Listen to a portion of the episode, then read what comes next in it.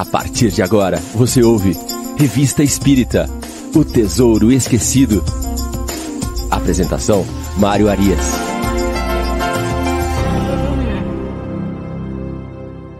Olá, amigo ouvinte da Rádio Idefran. Estamos de volta com o programa Revista Espírita O Tesouro Esquecido. É, hoje é sábado, começando amanhã de é, programas ao vivo da Rádio Idefran. É sábado, dia 4, né? Dia 4 de fevereiro de 2023. É, não tinha anotado o dia aqui, fui pego de surpresa. Então, hoje, sábado, dia 4 de fevereiro de 2023, iniciando os programas ao vivo da Rádio Idefran, o nosso sábado com Kardec. Vamos até o meio-dia com vocês todos. Vamos chegando aí, quem, o pessoal que está se comunicando no chat já vai se acomodando, vai deixando o seu alô, que hoje tem muita coisa bacana para a gente tratar aqui nós estamos no nosso programa de número 140, 138, programa 138, dezembro de 1860. Vamos finalizando aí esse fascículo da Revista Espírita do ano de 1860. Estamos lá nas dissertações espíritas, a última sessão desse fascículo, onde Kardec vem trazer ali as impressões, as comunicações de espíritos colhidas na Sociedade Espírita de Paris, nas reuniões particulares, ali nas, nas outras sociedades que se formavam naquele momento, ali em Paris e nas redondezas. E aí ele vinha trazendo, selecionava aquilo ali por tema e vinha colocando nessa sessão de dissertações espíritas para que se tornasse um grande objeto de estudo para aqueles que estavam ali se iniciando na doutrina, aqueles que já estavam estudando a doutrina espírita. Vamos ver aqui, antes de nós iniciarmos o nosso primeiro ativo, vamos ver quem é que já chegou aqui conosco. Quem é que está aqui com a gente? Ó, Miriam Farias. Miriam Farias foi a primeira que chegar aqui conosco hoje, lá de Balneário Rincão. Suzy Silva está conosco também ali, desejando um excelente estudo aos participantes, desde Curitiba, do Paraná. Dona Irene Pimenta, de João Pessoa, na Paraíba. O Eduardo Kenzo Tsushida, o Eduardinho, nosso amigo, Eduardo Kenzo, seja bem-vindo aqui conosco. Eduardo Armando Caetano também está conosco aqui. A Nathalie da Rocha Wolf, desejando um feliz sábado a todos. O José Ricardo De Vita, a Gabriela e o Valdir, Gabriela Lopes e Valdir Fonseca, nossos grandes amigos. A Cristina Águila está aqui também frequentemente. A Cris, grande abraço para o nosso querido amigo Elinho aí. Saudade de vocês, vocês têm fugido das nossas reuniões, mas nós estamos de olho, hein? Nós estamos de olho. Vamos marcar alguma coisa aí. A Gisele do Nascimento lá do Luz e Amor Ione, Mali, Ione Malio. Ione Malio, primeira vez que está aqui conosco, pelo menos que eu me lembre. Seja muito bem-vinda conosco. Marley Caprioli está sempre conosco aqui. Paula Giafone. Paula também tem ficado conosco aqui aos sábados. Seja bem-vinda, Paula. Um grande abraço para você, para os meninos aí em casa. E vamos que vamos, gente. Vamos que vamos. Vamos deixando aí o seu alô, vamos conversando pelo chat. O programa hoje promete. É, na semana passada, nós tratamos nesse mesmo capítulo, nesse mesmo, nesse mesmo é, espaço da revista, que é, são as dissertações espíritas, nós tratamos do caso de, do, do, desencarne de um rapaz de 24 anos, e Kardec, aqui nas, nas três, quatro primeiras dissertações que ele coloca aqui no mês de dezembro, ele vai trazer esse tema, o tema daqueles espíritos que estão em sofrimento no plano espiritual.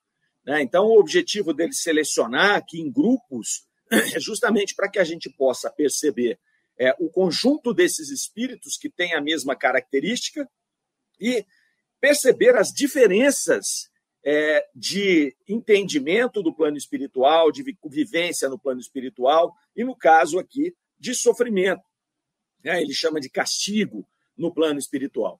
Então, a gente percebe que são comunicações basica, basicamente na mesma vertente, então, são espíritos em perturbação, em sofrimento, né, é, ali em confusão mental sobre a sua relação no plano espiritual, mas nós percebemos uma diversidade de sentimentos, de interesses, de compreensão em cada uma dessas comunicações. Então, ele nos trouxe a do rapaz que desencarnou com 24 anos, vocês se lembram ali, ele não ele teve um, uma dificuldade enorme em desprender o seu, o seu, espírito do seu corpo físico. Depois ele tinha a sensação ali de pessoas é, também perturbadas ao lado dele, né? Nós mencionamos aqui o que se convencionou chamar de umbral. Quem não viu este programa, ele está disponível na nossa playlist, todos os programas ficam lá, basta você ir no YouTube ou no Spotify procurar a playlist do Revista Espírita, O Tesouro Esquecido, que os programas estão todos lá. Então você pode voltar né, e ouvir ou ver este programa se você não viu semana passada. A turma que está aqui, quase todo mundo participou conosco. Tá joia? E agora, ele vai nos trazer um, um artigo chamado Castigo do Egoísta, é extremamente interessante, na mesma linha de demonstrar o sofrimento desse espírito é, desencarnado em perturbação, desencarnado ali com algum, algum sentimento de culpa, com alguma coisa que ele deveria ter feito e não fez, enfim, é, ele vai nos mostrar ali. Traz então três artigos, três, perdão, três comunicações é, de uma mulher é, que ele identifica ali que a médium conhecia esta pessoa. A partir das comunicações, a médium foi relacionando quem seria a pessoa que tinha dado a comunicação. Porque os espíritos, muitas vezes, nas sutilezas, eles se revelam. Kardec gostava muito mais da identificação do espírito nessas sutilezas do que propriamente na assinatura. Porque a assinatura do espírito é algo muito difícil de você atestar.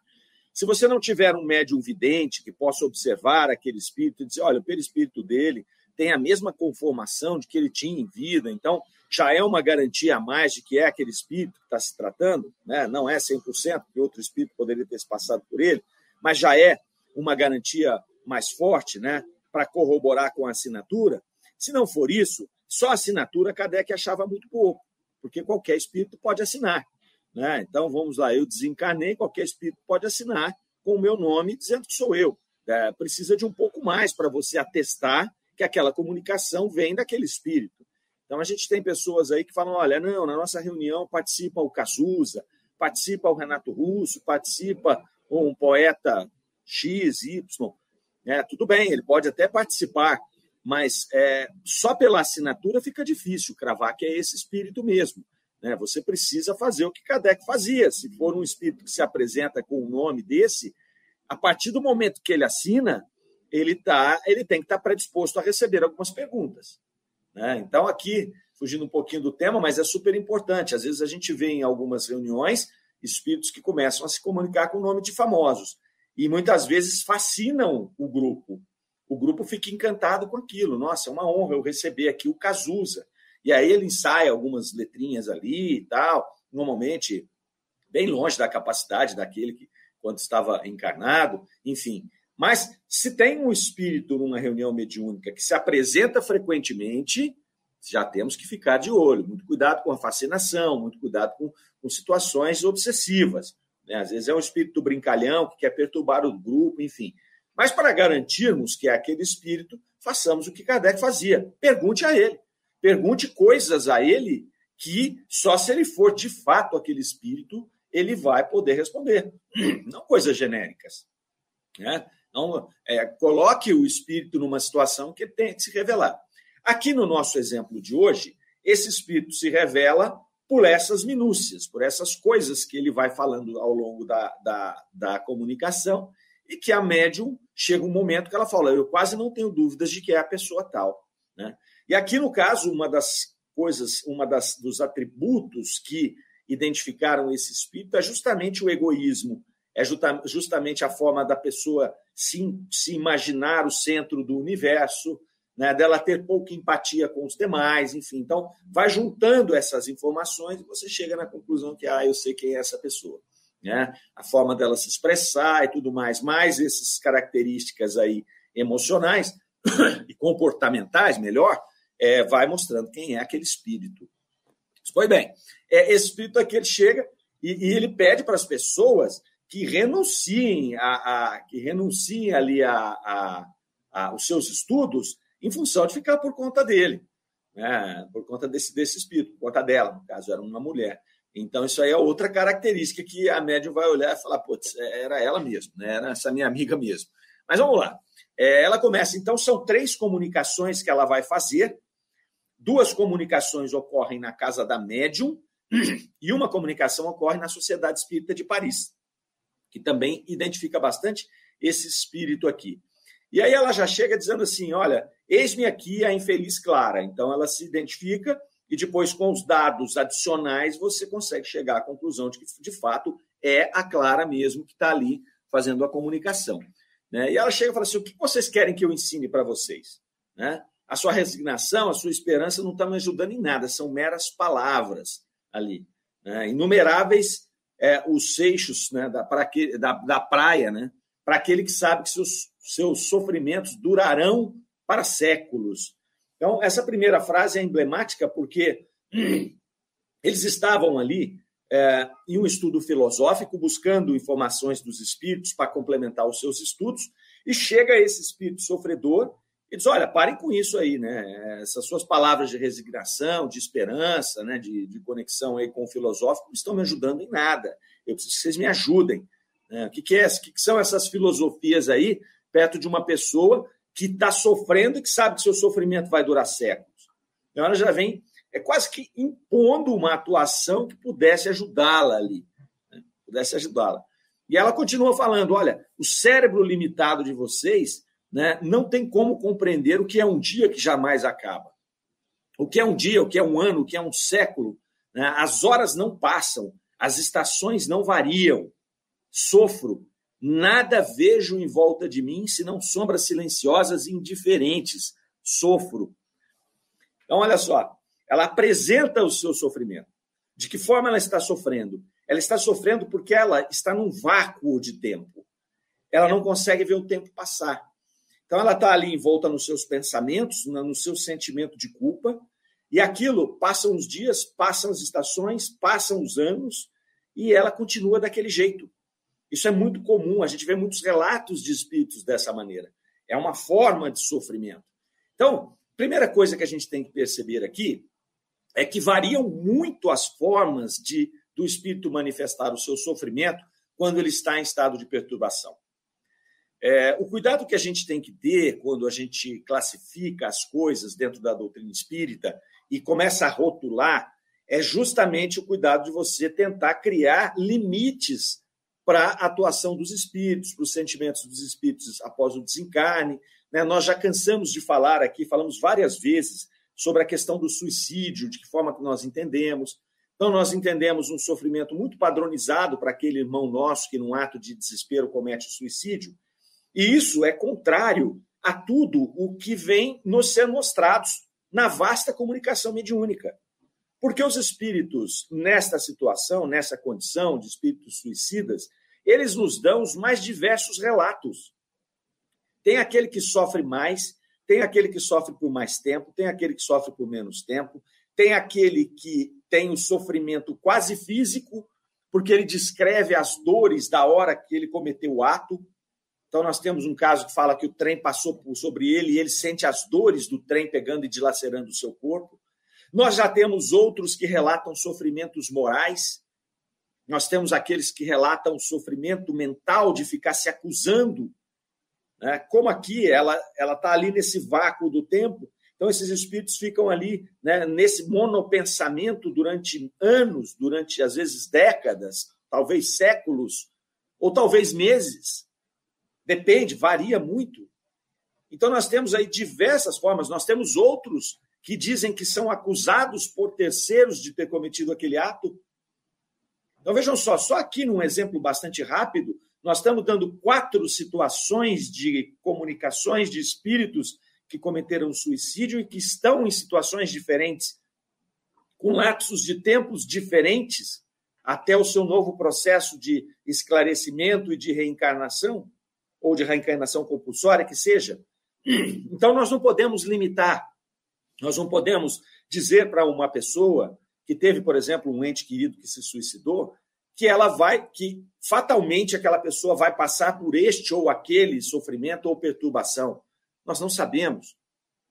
Nós temos o caso de Jaciri Ronaldo, que foi esmiuçado e estudado por Hernani Guimarães, a professora Hernani Guimarães no Brasil, está no livro lá, né, Sugestões de Reencarnação no Brasil, em que o rapaz se suicida e ele descreve a sua passagem pelo plano espiritual e ele retorna pouco tempo depois com uma sobrinha. E essa sobrinha é identificada como o, a, a, o espírito do, do, do, do tio pelo pesquisador, que fazia um trabalho ali parecido com o trabalho do Ian Stevenson, que é vasculhar ali nas situações de lembranças da vida passada e ligar uma personalidade na outra. Então vejam só, nesse exemplo que nós estamos dando, foram meses.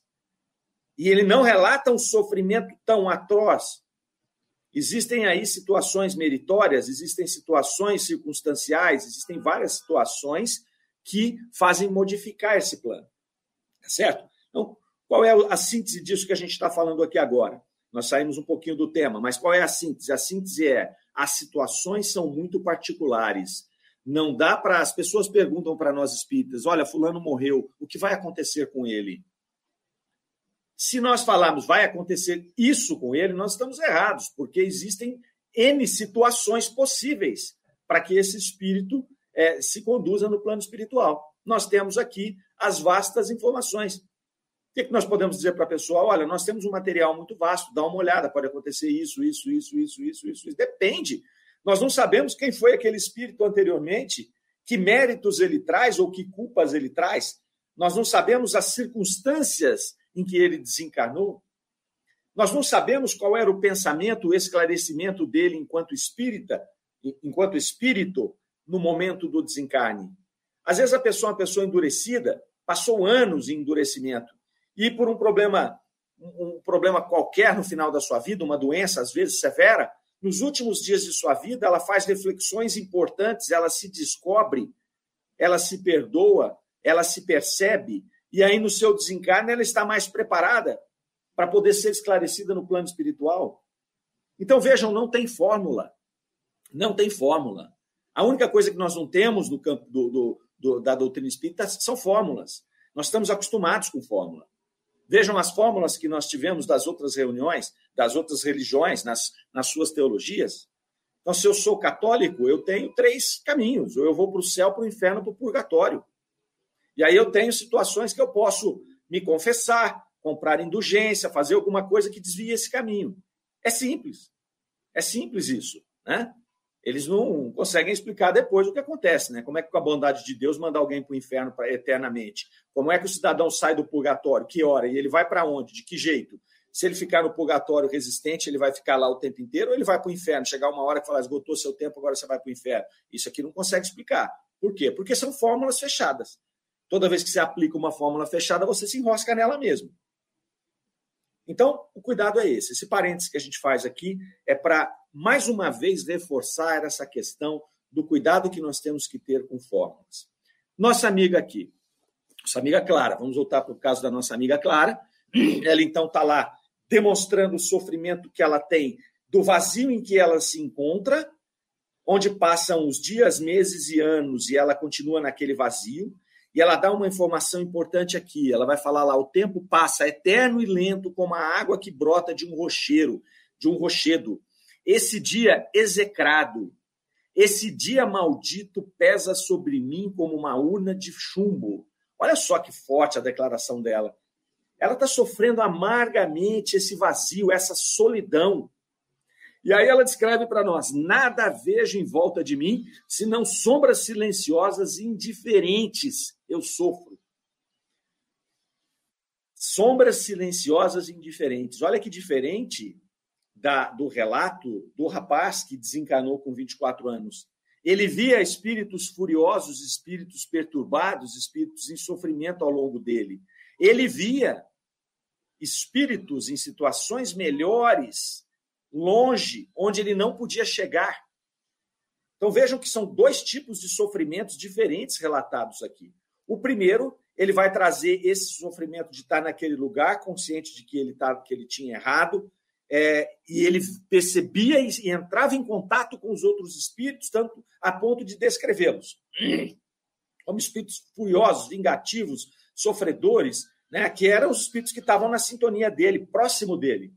E ele também tinha contato e via os espíritos mais felizes, que provavelmente estavam em alguma atuação ali, talvez até em alguma atuação de socorro, sabe-se lá, ou cuidando da vida, mas eram espíritos que, muito provavelmente, pela constituição do seu perispírito, da sua forma, da paz que transmitiam, das sensações que transmitiam, eram espíritos mais felizes do que ele. E ele falava: Eu não consigo atingi-los, eu não consigo chegar lá. Nossa amiga Clara aqui, ela só percebe as sombras e ela percebe a indiferença. Vejam que são dois tipos de sofrimento muito diferentes. Essa aqui, ela está solitária, vazia.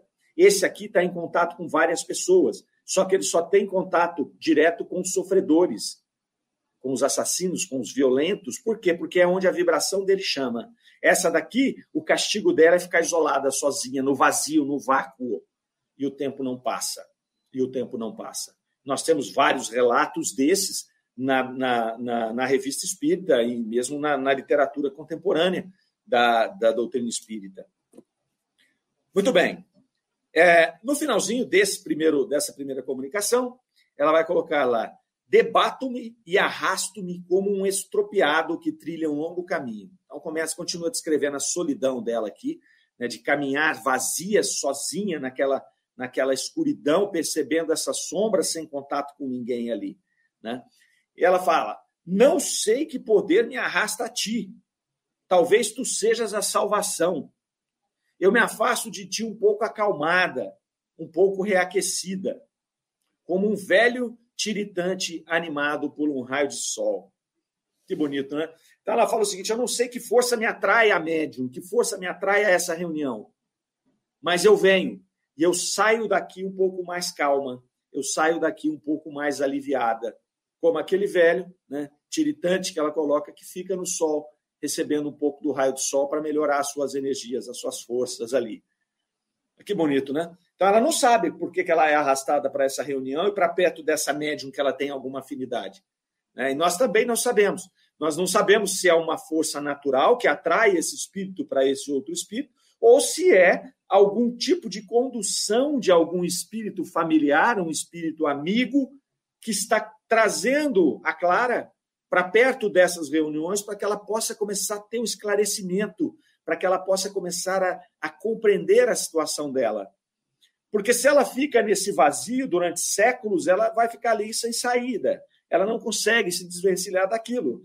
A partir do momento em que ela se aproxima dessas reuniões, ela tem condição de receber fluidos diferentes daquele em que ela está vivendo. Ela começa a ter esclarecimentos diferentes, modificada talvez por esses fluidos, ela consegue acumular e alcançar esses pensamentos e talvez alcançar os pensamentos também dos espíritos familiares, protetores, do seu anjo guardião, que sempre estiveram com ela, mas que aquele estado de perturbação não permitia que eles se comunicassem. É maravilhoso isso. É, não vem ao caso se ela consegue, se ela chega por uma atração fluídica apenas, né, inclusive porque tinham um contato enquanto encarnadas, ou se ela é trazida por um grupo. Não vem ao caso. O que vem ao caso é que o socorro está sempre à nossa volta. Nós sempre seremos socorridos. Nós sempre seremos acolhidos por Deus em qualquer circunstância. Né? Algumas vão demorar mais, outras menos. Em algumas nós vamos sofrer mais, em outras menos. Mas o que nós não podemos nunca é perder a esperança e, e a certeza de que Deus está conosco, de que nós temos um anjo guardião que está conosco o tempo todo, que basta que nós possamos nos sintonizar, que nós possamos ajustar a nossa sintonia fluídica para fazer contato com ele. Nós temos a esperança e a certeza de que nós temos espíritos familiares, espíritos amigos que estão conosco para nos auxiliar. Então, a culpa de nos sentirmos sós, a culpa de nos sentirmos abandonados, ela é nossa. Ela não é dos terceiros. Então, quando ela aqui relata que ela fica sozinha, que ela só vê sombras, isso vem de um estado de espírito dela uma condição fluídica dela que não permite acessar esses outros amigos que aqui estão para nos ajudar.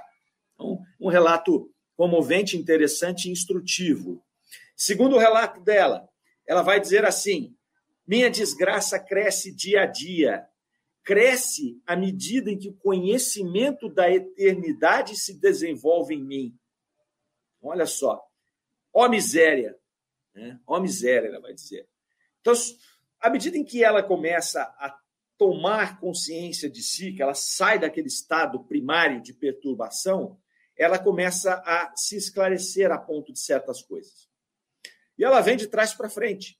Ela primeiro toma ciência, conhecimento da eternidade. Isso causa para ela um desconforto enorme. Porque, como ela não está vendo fim no seu sofrimento, e ela percebe que ela é um espírito eterno, imortal, ela faz a relação imediata: eu vou sofrer eternamente. Olha que dor. Essa é a dor que Kardec chamava de dor moral. É aquele espírito que não vê um fim para o seu sofrimento. Então ele vai, ele está sofrendo e ele começa a ter condição de se esclarecer. Ele fala: Bom, eu era um ser humano e eu morri.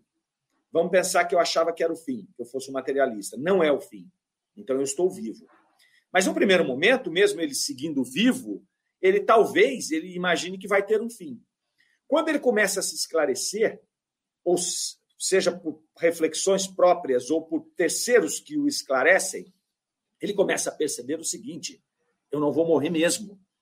Essa condição minha de espírito, ela é eterna. E aí, sem ele ver que ele pode mudar essa situação, ele se desespera.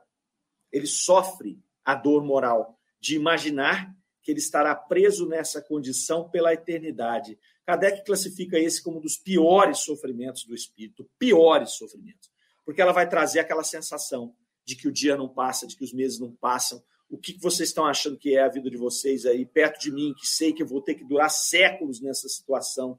Percebe o sofrimento, o desespero desse espírito? É muito interessante a gente observar essas coisas, porque o esclarecimento ele vai trazendo essas reflexões. O espírito vai se esclarecendo e vai refletindo e vai sofrendo e vai remoendo, e esse é o processo de crescimento, é o processo de evolução, é inevitável. A gente precisa de raciocinar, pensar, compreender para crescer. Nós comentamos aqui há, dias atrás que pensar dói. Pensar dói muito. A gente reflete muito e a gente sofre com as reflexões, porque você começa a ver as coisas como elas são. E muitas vezes elas não são do jeito que a gente quer. E aí você sofre. E aí continua aqui a nossa. Vamos ver o que a turma está colocando aqui? Vou fazer uma pequena pausa aqui. Vamos lá. Ó, e da Elisa Tubaldini falando conosco aqui de São Sebastião do Paraíso, pertinho de Franca, aqui, cidade muito agradável. Muito bom dia e da Elisa, seja bem-vinda conosco aqui. A Aline Moraes está conosco, Paula Jafone abriu aqui outro link. A, Ida Elisa está dizendo para nós: olha lá, tenho certeza apenas de uma coisa: a misericórdia de Deus é imensa, sempre nos proporciona o melhor. É isso aí. Canal Mesa Girante está com a gente também aqui, já esteve conosco outras vezes, sejam bem-vindos. Ida Elisa, é isso aí. Essa é a grande certeza que nos move. É, nós estamos aqui tendo, inclusive, uma prova dessa misericórdia de Deus, que é ter acesso a essas comunicações de espíritos, tanto espíritos sofredores como espíritos mais evoluídos, que vão nos dar um mapa. Imagine a nossa sorte, né? imagine aqui a, a, a, como nós somos beneficiados pela espiritualidade de poder ter acesso a isso. Né? O que nós vamos fazer com esse acesso é, é problema nosso, cada um vai resolver. Né? Mas olha só, é, situações em que os espíritos em sofrimento vão descobrir lá no plano espiritual, depois de longos períodos de sofrimento, nós temos aqui o exemplo. Nós temos aqui as mensagens desses sofredores e as mensagens dos espíritos superiores, nos mostrando que nós somos espíritos eternos, que nós somos criados simples e ignorantes, à imagem de Deus, no sentido de sermos todos filhos de Deus, que todos vamos evoluir, que nós vivemos um planeta de expiação e provas, que nós seremos responsabilizados pelos nossos atos, que essa responsabilização será feita por nós mesmos e não por terceiros. Então, quer dizer, a gente começa a perceber isso, que nós temos um planejamento reencarnatório, que nós podemos acessar esse planejamento reencarnatório através da análise daquilo que nós temos de boas e más inclinações, das oportunidades que aparecem à nossa volta. Nós conhecemos que nós temos espíritos que estão para nos ajudar aqui o tempo todo, nós sabemos que nós temos um anjo guardião, que é um espírito de uma ordem superior, que foi designado por Deus ou, ou escolheu a missão de nos ajudar na escala evolutiva. Nós descobrimos que nós podemos acessar esse espírito através do nosso pensamento, da nossa condição fluídica, basta que a gente queira, basta que a gente trabalhe para isso. Basta que a gente consiga diminuir um pouco as nossas más inclinações, melhorar as nossas virtudes, conectar com a espiritualidade maior, que nós vamos ter essa ferramenta de auxílio. Então, olha só quanto sabemos. Olha o quanto sabemos. E olha o quanto de responsabilidade isso traz. Se nós, de posse desse conhecimento todo, nós não fizermos nada, o nosso sofrimento no plano espiritual, isso não é, um, não é uma mensagem desoladora, isso é um fato, uh, ele vai ser nessas linhas que nós estamos avaliando aqui. Porque a quem muito é dado, muito será cobrado. Nós temos acesso a esse conhecimento. Quem não tem acesso a esse conhecimento chega lá e vai falar: bom, ele era ignorante, ele não sabia, então ok, né? tudo bem para ele. É, quando nós tomamos acesso né, a essas informações, esse conhecimento, e a gente não faz nada com ele para nos melhorar, quando nós passamos para o plano espiritual, é muito natural imaginarmos que nós mesmos vamos nos culpar. Nós vamos dizer, eu sabia e eu não fiz. E aí vem de encontro com o que ela vai nos dizer agora na mensagem, a nossa irmã Clara aqui. Ela vai dizer assim: olha só, quanto vos maldigo, horas culpadas, horas de egoísmo e de esquecimento, em que, desconhecendo toda a caridade, todo o devotamento, eu só pensava no meu bem-estar. E ela continua: sede malditas convenções humanas, vãs preocupações dos interesses materiais. Sede malditos, vós que me haveis enseguecido e perdido. Sou roída pelo incessante pesar do tempo escoado. Olha o que ela sofre. Olha o que ela maldiz. Ela maldiz as convenções sociais que nos levam ao ego, ao egoísmo, a, a querer os prazeres da vida, a esquecer que pode existir algo mais a, a esquecer que nós temos acesso evolutivo a partir da, da, do convívio com os nossos irmãos, a partir da caridade, do auxílio, da ajuda. Então, ela vai maldizer o tempo perdido, em linhas gerais. A oportunidade da reencarnação é uma oportunidade rara. E se nós a desperdiçarmos, nós vamos nos encontrar nesse sentimento aqui. Não há necessidade de vir um espírito de fora nos acusar. Você está errado, você não fez isso, você não fez aquilo. Não, não há essa necessidade. Nós faremos isso. Nós nos colocaremos nesse vácuo de tempo, se nós assim o fizermos. Pensar dói. Pensar dói. Né? A gente acorda sábado para fazer essas reflexões. Né? São reflexões é, que nos colocam em algum desconforto, porque a gente tem que refletir assim: eu estou fazendo tudo o que eu posso? Né? Mas os relatos estão aqui. Os relatos estão aqui. Né? Pois bem, vai, ela vai falar ali ah, que ela sente um bem-estar naquele momento, mas que ela continua depois nesse sentimento de culpa. Ela fala: Eu sei o que é o amor, o que é a caridade. O meu espírito concebe isso, mas o meu coração jamais ouviu. Ela ainda está influenciada por toda essa situação material em que ela viveu, em que ela conheceu. Hoje nós temos um problema sério, né? a gente está muito conectado com relação às redes sociais, com relação à, à, à tecnologia que a gente está aprendendo a conviver, é, e nós estamos vivendo um mundo de aparência, um mundo onde é, eu mostro alguma coisa que eu de fato não sou. E para que eu me sinta envolvido no mundo, para que eu me sinta acolhido pelo mundo, eu preciso demonstrar que eu sou igual aos demais. Então, nós estamos vivendo uma onda gigantesca de egoísmo, uma onda gigantesca de consumismo, uma onda gigantesca de materialismo, uma onda gigantesca de espírito de manada, onde ah, os interesses acabam ficando fúteis, como ela coloca aqui. Então, é um momento extremamente delicado, é, onde nós estamos aí muitas vezes nos expondo às redes sociais para que as pessoas vejam o quanto nós somos felizes, bonitos, temos roupa nova, lugares que a gente vai que são interessantíssimos, comidas e bebidas que nós consumimos, que olha que são, são bacanas. E aí é o irmão que vê, ele precisa fazer igual, senão ele se sente deslocado. Isso nos carrega para um antro de egoísmo, um antro de materialismo, que vai de convenção social, que se a gente não se atentar rapidamente, nós vamos ter uma enormidade de espíritos nessa situação aqui. Então a gente tem que pensar bastante sobre isso, né? E escolher o que nós precisamos fazer. Eu quero trabalhar hoje para que o outro me veja como ele quer, como a sociedade quer, como a convenção social quer, ou eu quero me trabalhar para sair daqui melhor do que eu entrei, aproveitando o meu período de encarnação, que é raro. Ela chora pelo tempo perdido, perdido. Ela vai falar aqui, a minha alma ressequida e miserável. O sofrimento que ela tem aqui é brutal e ela pede oração. Ela vai falar: orem por mim. E ela chega num ponto em que ela não quer que a, só a amiga ore por ela. Ela quer que todos orem por ela, porque a amiga é pouco. É pouco para ela, ela sofre ali, ela, ela fica complicado. Né? Marisa Ruda está dando seu alô ali, seu bom dia. A Chile Rejante chegou agora também, chegou atrasada, está tudo gravado, né, Chile? Depois você volta e assiste, porque ó, hoje a coisa está quente aqui. Né? Vai, depois você vai vendo aí. A Suzy Silva está colocando para nós aqui, ela ó, tem consciência de sua desencarnação, tem consciência de seu sofrimento, mas a mudança depende do quê?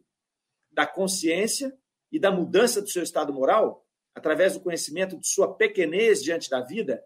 É, a primeira parte, viu, Suzy, é, complementando seu raciocínio, que está correto, é assim: quando essa pessoa desencarna, ela não tem consciência de nada, porque ela viveu o mundo material, ela viveu só o materialismo. Ela não tendo consciência de nada, ela entra nesse vácuo, nesse vazio, porque ela se percebe diferente. Ela não tem mais, ela não tem mais as convenções sociais. Ela não tem mais os amigos ou pseudo-amigos que tanto a rodeavam. Ela não tem mais os prazeres em que ela se dedicava aqui e ao que ela dedicava a sua vida. Então ela perdeu tudo. Então, ela não tem mais nada. Primeira coisa é uma perturbação incrível. E quanto mais perturbado, mais o tempo vai passar sem que ela tenha nenhum esclarecimento. Por isso que ela relata dias, meses, anos, séculos. Eu vou ficar séculos aqui nessa situação. Aí ela começa a se esclarecer. É o primeiro passo do processo. Eu não consigo tomar atitudes sem que eu me esclareça antes. Ela começa a se esclarecer. E ao se esclarecer, ao invés de melhorar, piora. Olha só, por isso que pensar dói, por isso que às vezes a gente foge de pensar. Porque quando a gente começa a pensar nas situações, a gente começa a pensar nas nossas atitudes, a primeira coisa que você vê é o seguinte: cara, como eu estou errado. Nossa, eu vou sofrer. Nossa, eu estou tudo furado. Mas se eu não fizer isso, eu não dou o próximo passo. Então ela primeiro se esclarece e ela sofre com o esclarecimento. A hora que ela se toca que ela é um espírito imortal e eterno, ela fala: Meu Deus, eu vou ficar nisso aqui eternamente.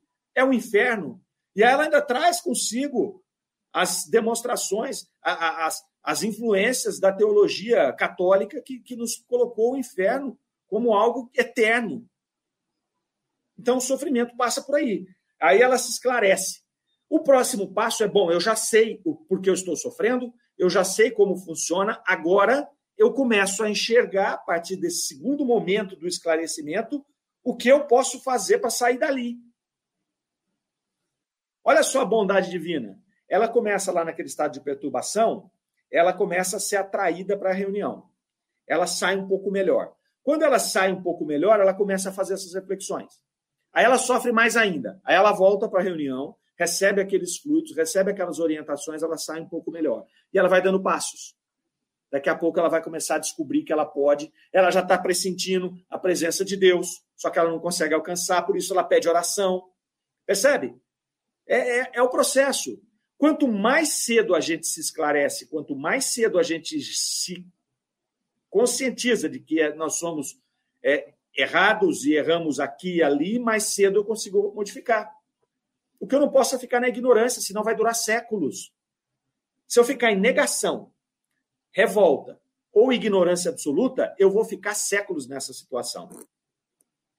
Vejamos a terceira comunicação dela. Os dois primeiros foram na Casa da Média, a segunda foi lá na Sociedade Espírita de Paris. E ela vai dizer lá: Venho procurar-te aqui porque me esqueceste. Você imagina que só as suas preces lá na sua casa resolvem o meu problema? Ela vai dizer: não. Eu quero que vocês deixem aí de fazer esses estudos filosóficos e todos se unam para orar por mim. Eu preciso. Olha o pedido desesperado dela. Desesperado e egoísta. Foi o que Kardec colocou lá na sua observação inicial dos artigos. É um espírito extremamente egoísta que vem, que quer que as pessoas parem de fazer o que estão fazendo para dar atenção a ela. Olha que coisa, né? Olha que coisa lá. E ela vai fazer uma comparação, assim, ela vai falar o que são as suas miseráveis penas, o que são as suas lágrimas, o que são os seus tormentos, que o sono interrompe perto do meu. Será que eu durmo? Eu sofro o tempo inteiro. Então ela relativiza.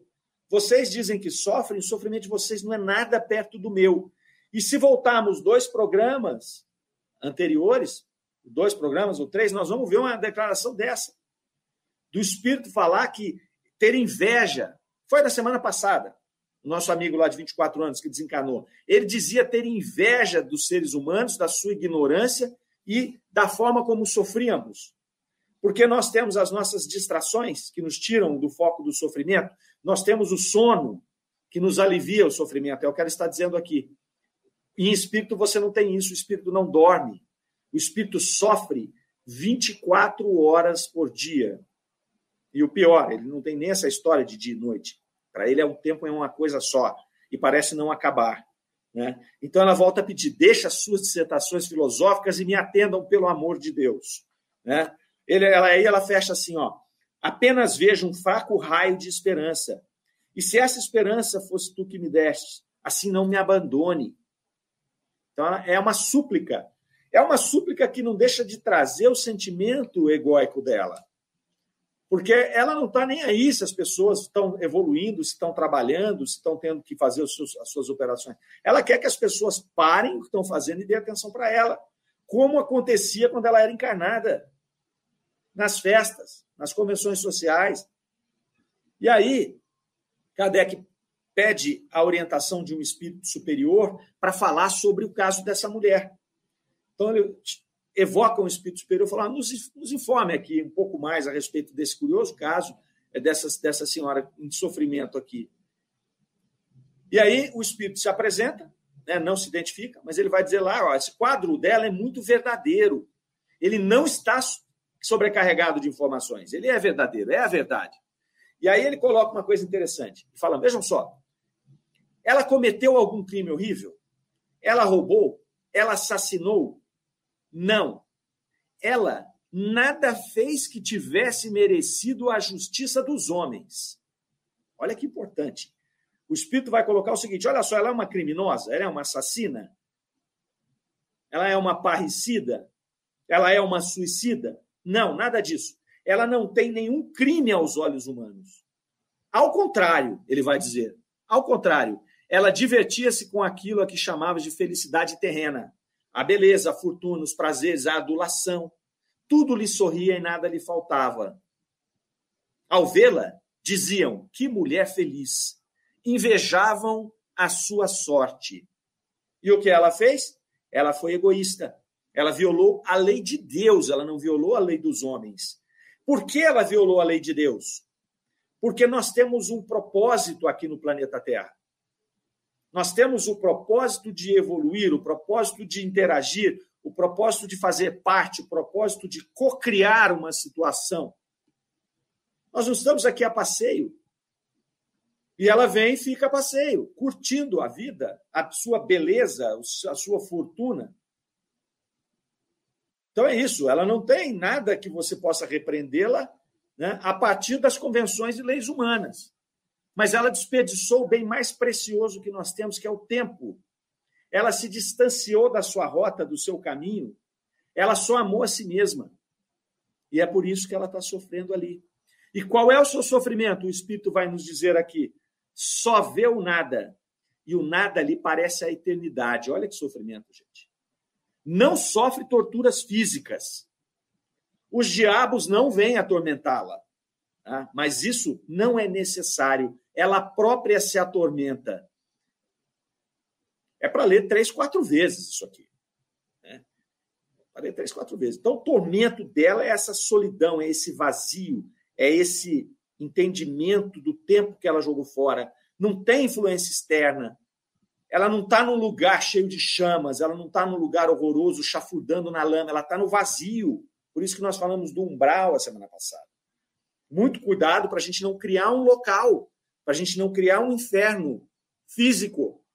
Não precisa, é mental, é espiritual, ela está no vácuo, ela não está em lugar nenhum, ela pressente a, a, os outros espíritos e sofre por isso. Olha o que ele vai falar: não tem diabo nenhum açoitando o tempo inteiro, ela não está tendo visões horrorosas, ela está tendo a visão dela mesma, do que ela não fez.